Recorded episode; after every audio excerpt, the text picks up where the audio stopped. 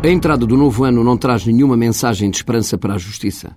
Ano novo com velhos problemas para a justiça portuguesa que se arrastam há vários anos sem solução à vista. Na justiça criminal continuamos a braços desde a última década com uma criminalidade complexa e casos que levam a justiça às primeiras páginas dos jornais.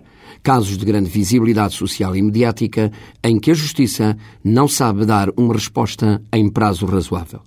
Os casos arrastam-se pelos tribunais por culpa da lei e da falta de competência dos investigadores, arrastando consigo o prestígio da justiça e abalando a confiança que nela deve ser depositada. É urgente a reforma das leis criminais, tão sabiamente aprovada há pouco tempo. Na organização dos tribunais, o novo mapa judiciário deve ser avaliado rapidamente para se ver o que tem de bom e de mau, para se poder avançar com alterações necessárias. O mapa judiciário é comparável ao cobertor que se puxa de um lado para tapar a cabeça e, no mesmo ato, deixa os pés de fora.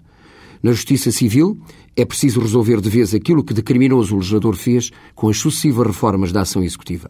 Precisa-se de uma reforma inteligente e sábia do processo civil que acabe com o excesso de burocracia e de expedientes dilatórios.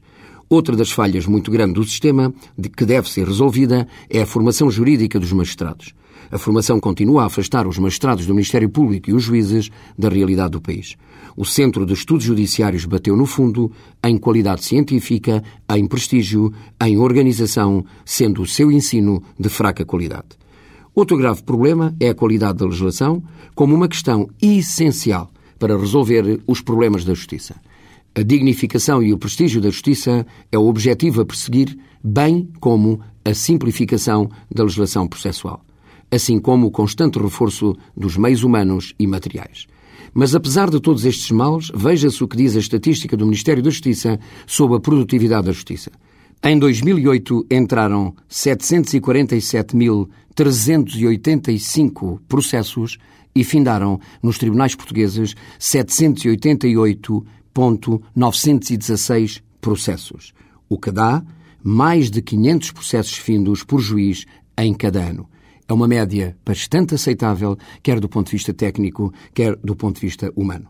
O que revela este dado é que, se houver vontade política e se for feito um esforço sério e honesto no sentido certo para debelar os males apontados, a justiça pode estar a um pequeno passo de ser resgatada do pântano em que se encontra.